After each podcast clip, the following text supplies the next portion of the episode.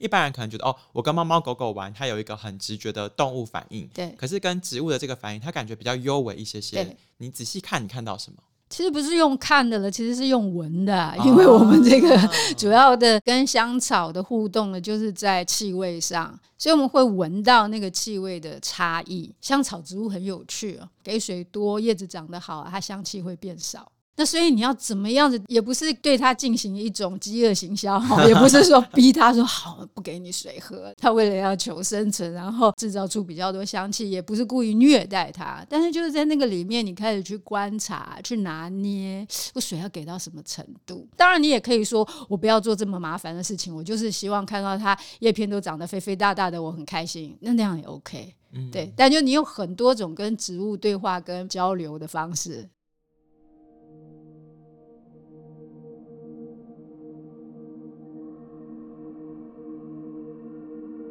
欢迎收听《迷成品 Podcast》放送观点。在这个单元，我们邀请不同的职人对谈，一起领略思想的跨越，往更美好的生活迈进。大家好，我是承轩。前一阵子在走访各地成品书店的时候，我访问了好多读者朋友，问问他们最喜欢纸本书的什么地方。有很多人都提到喜欢书的气味。每一次翻开书，闻到纸张的味道，心情就跟着平静了起来。很神奇吧？当我们用五感去体验这个世界的时候，嗅觉的运作是这么的特别，连接了我们的记忆、情感，而且二十四小时不断的运作。今天很开心可以邀请到温佑君老师，请他和我们聊一聊植物的香气如何疗愈我们的身心。老师你好，啊你好，今天很开心可以邀请到老师来，因为最近温佑君老师跟成品洗手一起要透过成品慢日疗愈所的线上课程，跟大家分享。大人的香气疗愈指南，我相信我们的听众朋友很多人都是大人，那很多人都有自己喜欢不喜欢的气味，但是他可能不一定知道气味原来跟大脑跟身体其实是息息相关的。在今天节目的最一开始，我想要请老师帮我们介绍一下下气味、记忆跟情绪这三者之间的关系是什么。这个其实要稍微给听众朋友做一点小科普。我们闻到一个气味的时候，不晓得听众朋友会不会好奇，你怎么知道这个是什么味道？嗯、大家觉得理所当然的，这是玫瑰啊，这是臭豆腐啊。那到底我大脑里面怎么辨识它？其实我们大脑里面有一个组织啊，叫做边缘系统。那这个边缘系统呢，它专门接收我们在环境里面所捕捉到的各种的有气味的分子。嗯，然后这有气味的分子呢，经过鼻腔顶端送到脑部以后，那它就开始分类分析。那这个过程大家觉得好，呃，理所当然。但是有趣的事情来了，就是说，在处理气味的这个边缘系统，它同时哦有斜杠啊，就是它是一个斜杠组织哦。那它斜杠什么呢？它也处理我们的记忆，它也处理我们的情绪，所以是因为这个样子呢，我们闻到的气味一定都会影响到我们的情绪，是这样子来的。那老师，其实这一次的课程里面呢，我们看到很多透过气味，其实好像可以解决一部分你生活中的困扰或是难题。我有点好奇，老师，你觉得为什么你会想要开设一堂这样子的居家香草习作课？因为当时陈品来找我的时候，提到在疫情期间，大家对园艺开始很感兴趣。其实我的邻居哦，就是也有一些以前比较少碰植物的，然后在过去这三四年之间哦，都变成绿手指了，然后。家里都美化的不得了。现在虽然已经开放了，可是呢，人们因为这个机会跟植物连接起来的啊，这样子的一个关系呢，其实还是不会断的。但是大家通常对于植物的认识比较摆在视觉上面，就是它的样貌啊、它的色泽啊等等。那可是呢，它的气味啊比较少去关注到。其实什么植物都有气味啦，但是有一些植物的气味特别鲜明、强烈，就是我们所谓的香草类。那香草类的话呢，刚好同时这些气味呢，就像我刚刚讲的，它被大脑接收了以后，它产生的那个影响跟作用啊，直接在记忆上，直接在情绪上，是比其他的植物来的要更加强大的。所以，如果把这些香草呢也纳入现在大家疫情过后所产生的一个植物连结的生活习性里面的话，其实会是一个去调整自己日常生活里面压力的一个很有帮助的一个做法。嗯，其实老师，你刚才聊到说。边缘系统啊，然后聊到大脑，大家好像听到了比较多关于科学方面的证据。但其实你在课程的介绍的时候，你有提到这堂课也会探讨很多的人文哲思。我知道老师其实你自己在国外读书的时候，其实一开始是学哲学的。我很好奇哦，就是你一开始在学哲学领域的时候，然后到你后来踏入了芳疗的世界，接触完芳疗之后，再回头过来看哲学、看人的生命、看待这个世界。那个观点有哪一些不一样？我觉得最大的不同在于呢，体认到了就是我们身体这个存在它的可能性跟局限性。嗯。局限性，特别是我们现代人用脑过度的情况下，很多我们的生活里面唤起的一种想象或者情绪，其实也都还限制在我们的思虑里面。意思就是说，我们现代人有一点点心脑分离啊，或者是身心解离这样。所以在学习了芳疗或者接触了植物以后，再回来看哲学或者人生的一些课题的时候。那就会比较具体的掌握到啊，就是其实我们解离掉的这个部分，就是我们太多在自己的思虑里面，太少去唤起身体的感受。那所以呢，我们其实很多时候会分不太清楚状态究竟是自己想象出来的，还是其实透过身体的其他的运作是可以把它疏解开来。所以在这样子的一个学习历程里面，让我看到自然界其实提供了很多的疗愈元素。那另外一方面呢，就是我们的各种的思虑，其实有可能借着身体的感官知觉的开展，还有跟自然界的连接，然后打开了一扇很不一样的窗。换句话讲呢，当然，呃，现在很流行的各种的心理智商也好啦，啊，或者精神分析也好啊，当然是很有帮助的。然后它其实也是二十世纪以来的，可以说人类思想史上面的重大突破。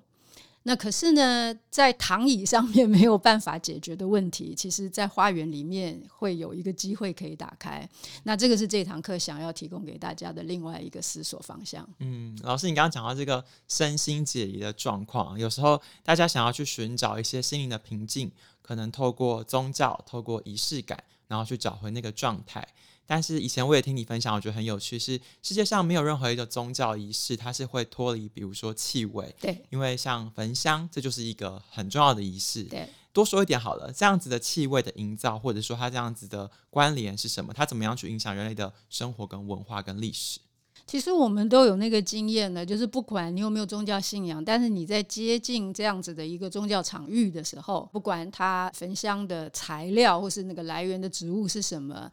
我想很少人哦闻到这类气味会变得焦躁起来，但是现代人有另外一个困难，就是说特别启蒙时代以后，大部分的人在神的护佑下得到指点的，像那样子的一种依靠，慢慢的遗失了。当然有一些很幸运的人，他还是可以在不同的一些宗教里面得到像这样子的一个指引。但是我们真实碰到的现代人是更多的话，他其实在科学主义的引领之下。他很多时候会觉得没有办法重拾人类过去的信仰，但是现在又会觉得无所依靠。那所以呢，就是在香气里面，如果不言说，不直接诉诸各种教义也好，或是出现各种神奇的一些相貌，因为有一些人会 argue 说，上帝就是长那个样子的吗？或者佛陀就是长那个样子的吗？就如果能够摆脱人的大脑自己的一些各种的辩论。那但纯粹呢，进入到身体，然后还有自然的啊，像这样子的一个对话里面，那就很奇妙的呢，好像会得到另外一种洗礼，那会得到另外一种引导。所以呢，有的时候我想啊，就是这种园艺生活也好，或是这种香气文化，它也许是我们这种科学主义洗礼之后的人类的一种新宗教。反过来一个新的反思啊。对对对。其实老师你刚刚讲的，就是每一个人对于气味的感受，可能也都会有一点点的不同。那我觉得进一步会想要帮听众朋友问的是，他未必学习芳疗，他在日常生活中接触到，可能是他去做 SPA。或者是他在家里点香氛，每一个人对于气味的感受是不一样，它是这么主观的东西。那我们到底要怎么学？要学什么呢？其实我们在这堂课里面给的都是活生生的植物，当然我们也会提到，就是它可能可以萃取出精油来，哈，有一些是可以的。那你吸闻原生植物的气味，比方说你揉捏一个叶片呐、那或者是说在花朵里面所得到的感受，跟它萃取出来以后，不管你怎么去稀释的使用它啊，就是在芳疗来或者精油的应用上面所得到的感受，它是有一些差距的。这个差距其实当然在浓度啦，因为你如果萃取出来的话，那个浓度很高，即使你稀释了以后，它跟原植物的那个气味呢，也是还是会。有一定的差距，因为那个植物的灵魂其实是没有办法完全借着这种人类的萃取去呈现出来的。所以，我们在这堂课里面去接触到的这些植物，看到的，或者听众朋友们直接去摸触这一些植物所闻到那个气味，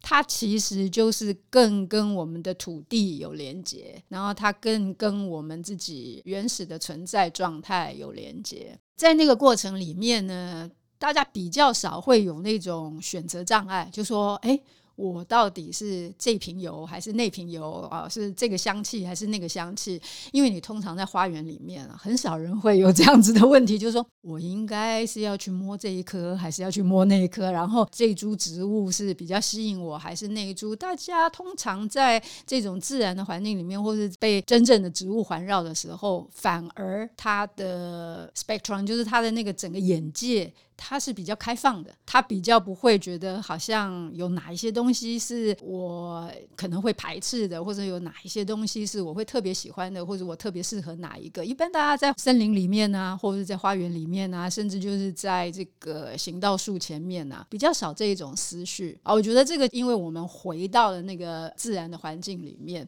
人在自然里面其实是没有这种选择条件的。那当然你在人造的环境里面可以选啊，就是说哦，我今天要用这个气味，我今。今天要用那个气味，但是在自然环境里面，你就开始面对到一个兼容并蓄的真相。那所以人在这种不同的气味的环绕下，你开始会有一种更开放的，然后也更包容的态度。所以大家可能不用担心说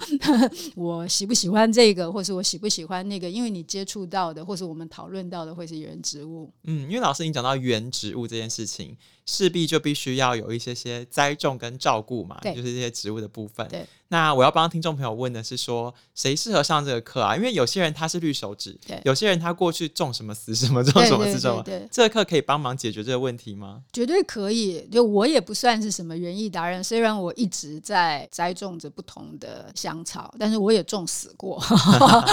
然后呢，当然也有一些呃种的很好。我们这堂课呢，其实我们会跟大家分享，除了我自己的栽种经验以外，其实在概念上面呢，我也会给大家一些突破的这个免死金牌啊，就是突破我们刚刚讲的那一种，到底我能不能够照顾好植物的这种心理障碍的免死金牌。我们会在观念上面还有事实上面去给大家一种新的视野，可以看到这整件事情的重点不在于种成了什么，或者是它长得好坏，当然。我们希望它长得好，但是在那个过程里面的这样子的一种接触的经验，会跟大家分享不同的跟这些植物相处的方式。那那个东西会带给人很多欣喜。而不是在一个技术面，就我怎么掌握，要怎么样子的照顾它，然后可以把它做得最好。在这堂课里面，我觉得听众朋友们会体验到，植物对我们来讲，不再是像我其他的工作或是生活里面的那些课题一样的这样子的一个就功课，就是你其实是认识了一个朋友。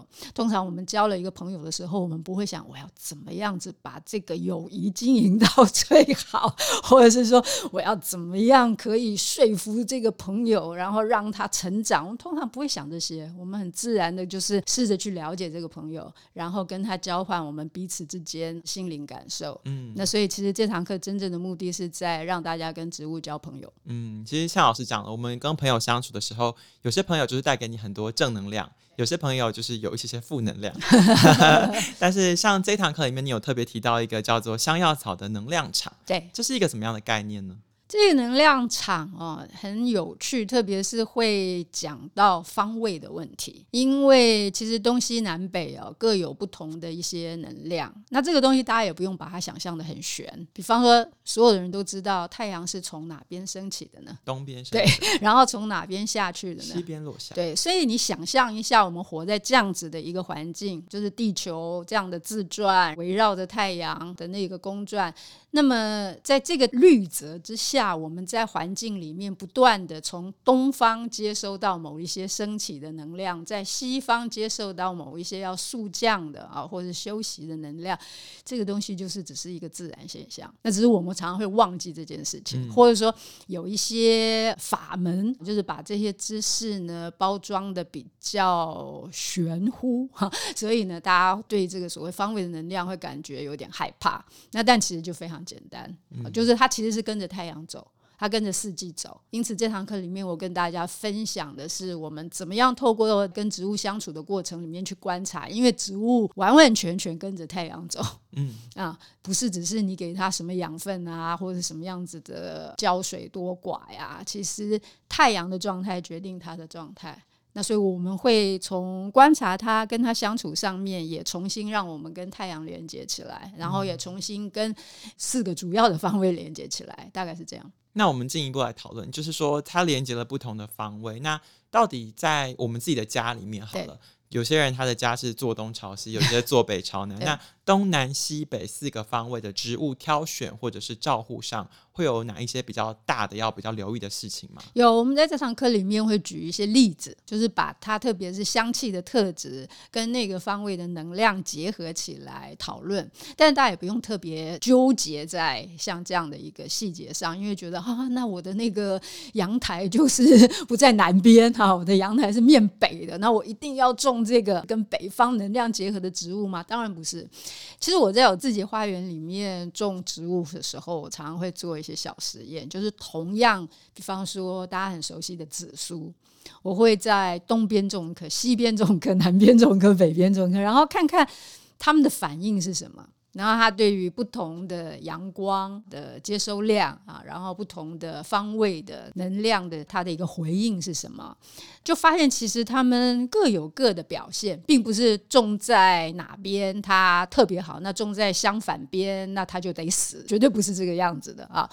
那他们其实是会有一些细微的差异。它种在哪一边，它都可以活。那但是呢，你会跟它产生不同的对话，或者说它会给出不同的一些讯息。其实好玩的地方是在这边，所以大家不用太纠结，觉得哇，那接下来可能是不是要换个房子这样？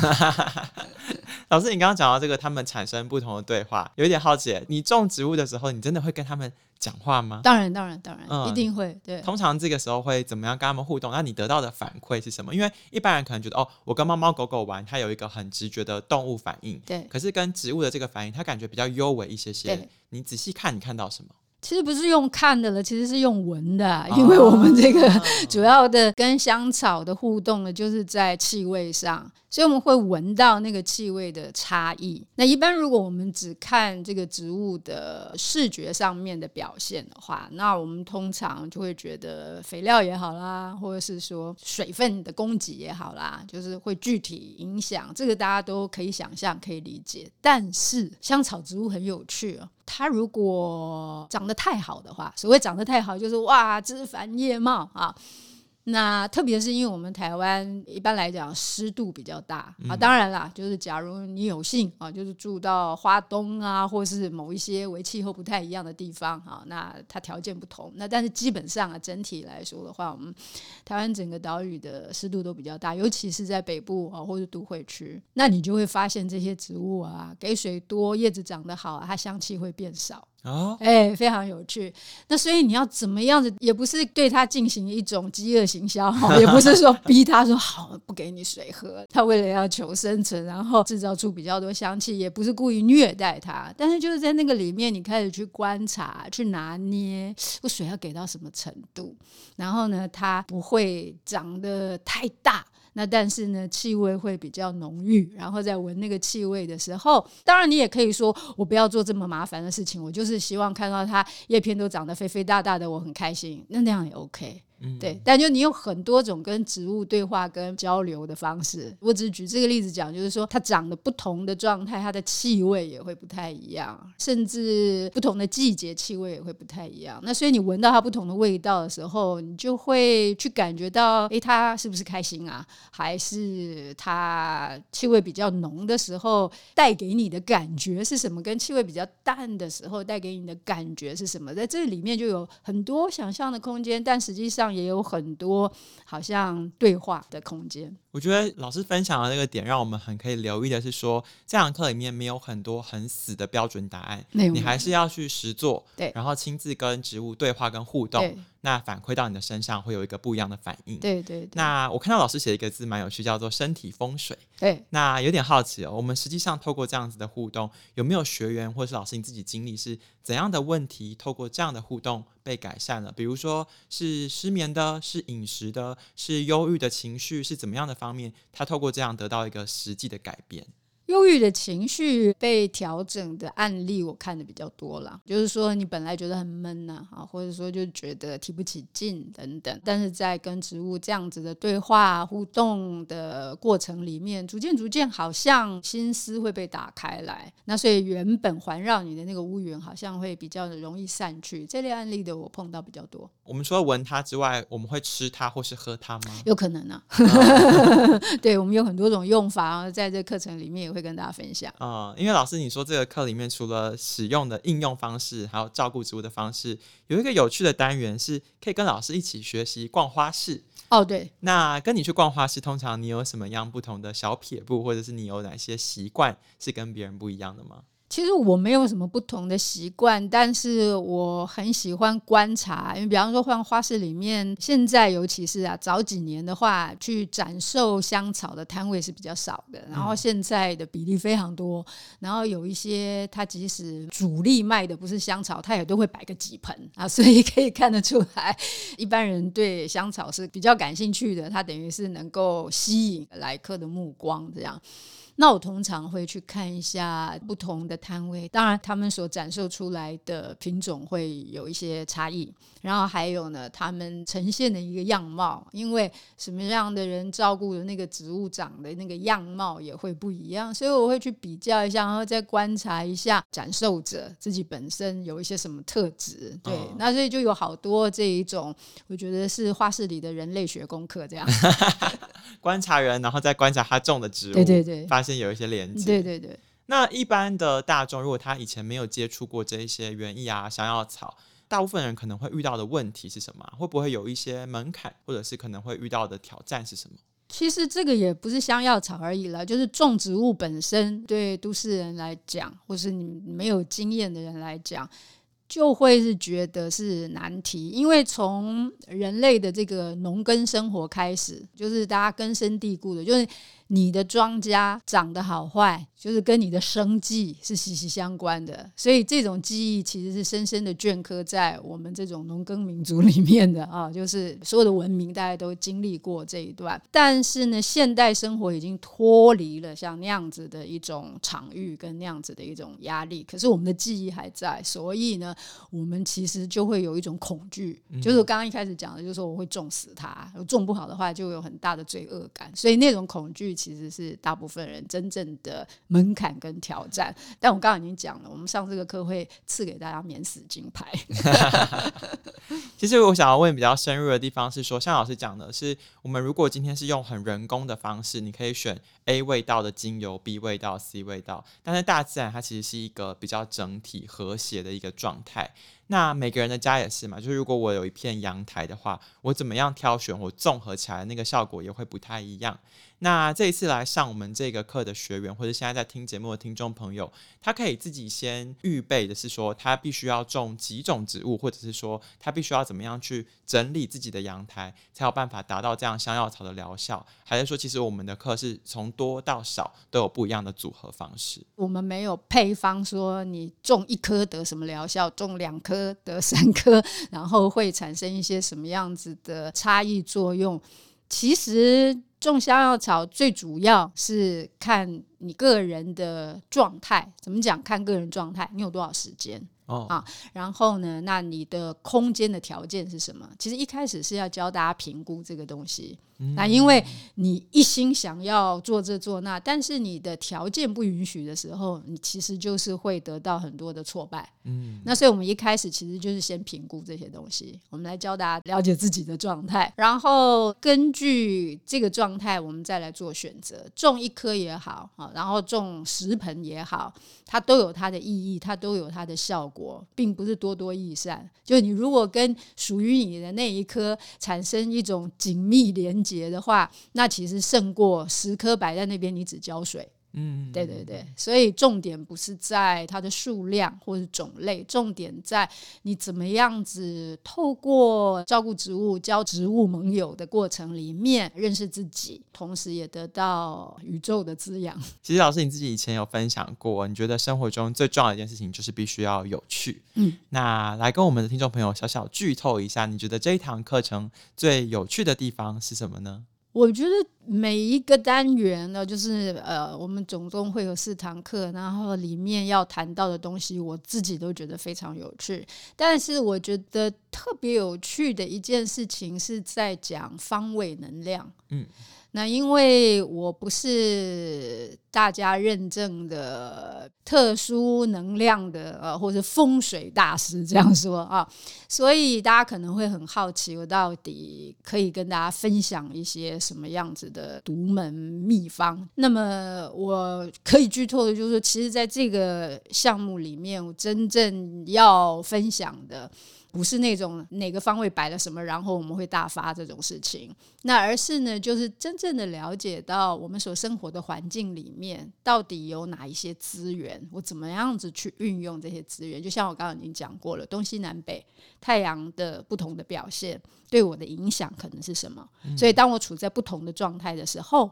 我要怎么样子从自然界里面。找到这一种免费的，然后源源不绝的支持跟资源，我觉得这个部分非常有趣，特别是在讲，好比说我们通常听到五行都觉得很害怕啊，就觉得那个相生相克好难啊，或者是说我们如果听到什么。青龙白虎 哈，就是这一种啊，东方西方都觉得哇，就是玄学哈，就是觉得那个太遥远了，然后也不相信。那但是在这堂课里面的这个单元，我相信可以给大家一个比较科学的，然后同时是符合大家生命经验的解释，然后会让大家在很清楚的掌握了以后。突然觉得自己好像通晓了哈，就是有一点像是能够替自己画出一个任意门出来这样子啊，会有这样的一种自由度。在过去，其实老师有一些些实体课程跟学员互动啊、交流的经验，然后这一次算是第一次做这样子的线上课吧。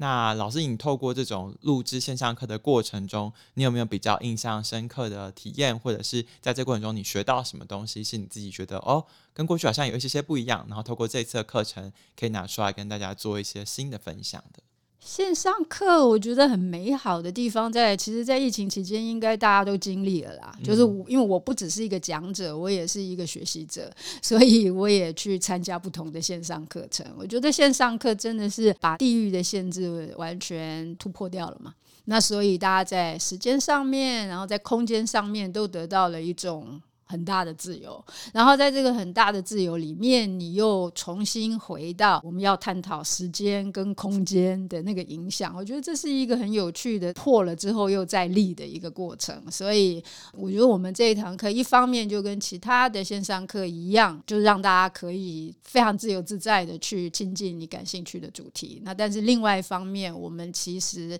又跟别的线上课不同的地方，在我们还是一个蛮能够让大家回到自身，然后又跟环境或是跟自然连接的，而不是纯然在空中发生的、纯然的一种意念的流动而已。我觉得是这一堂课应该可以给出的贡献。其实今天最后，我就觉得对老师刚才讲那个任意门印象很深刻，因为其实成品半日疗愈所感觉好像就是一个都市里面的隐居练习。当你在很烦闷或者心情不好、压力大的日常生活当中，你透过香药草，透过不同的方式，你好像帮自己开了一扇窗，开了一道门，然后你就可以穿越到另一个地方。而且像老师刚刚讲的，这个是不受时间跟空间限制的，你随时随地你可以想上课的时候就开始进入香药草的世界。